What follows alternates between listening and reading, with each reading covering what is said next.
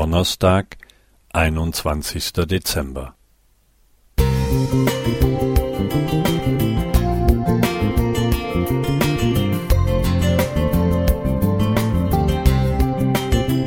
Ein kleiner Lichtblick für den Tag.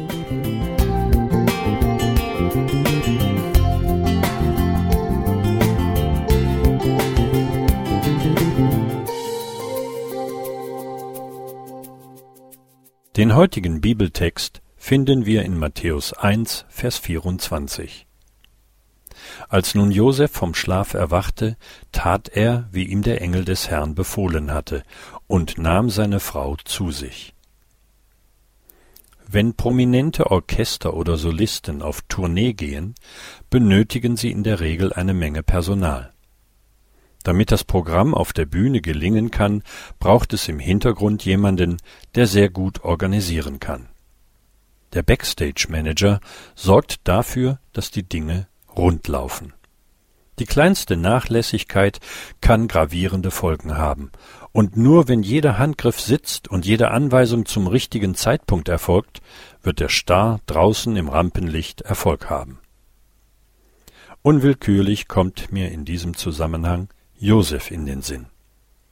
Zwar wird sein Name oft erwähnt, aber er ist doch immer nur ihr Bräutigam. Denn allein Maria, die irdische Mutter des Erlösers, genießt uneingeschränkte Verehrung.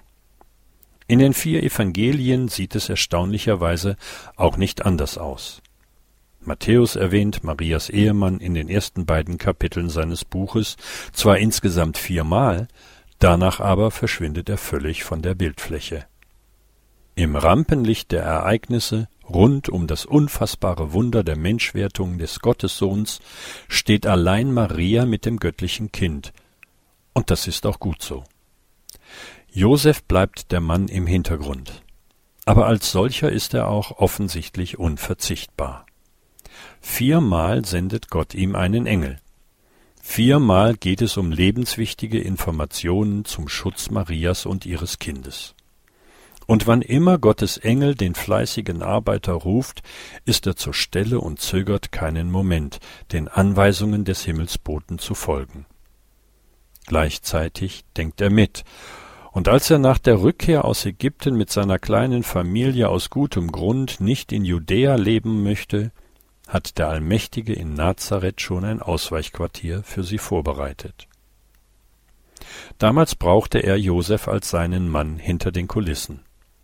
Ohne dessen Tatkraft und Umsicht wäre es für Maria und das Kind weit schwerer geworden zu überleben und durchzuhalten, und die Gemeinde Jesu hätte vermutlich nicht überlebt, wenn es nicht immer wieder Leute wie Josef gegeben hätte, die still, aber wirkungsvoll ihrer Verantwortung hinter den Kulissen nachgekommen sind. Er braucht sie bis heute, und er braucht dich und mich. Vielleicht ruft er dich gerade am heutigen Tag. Friedhelm Klingeberg Musik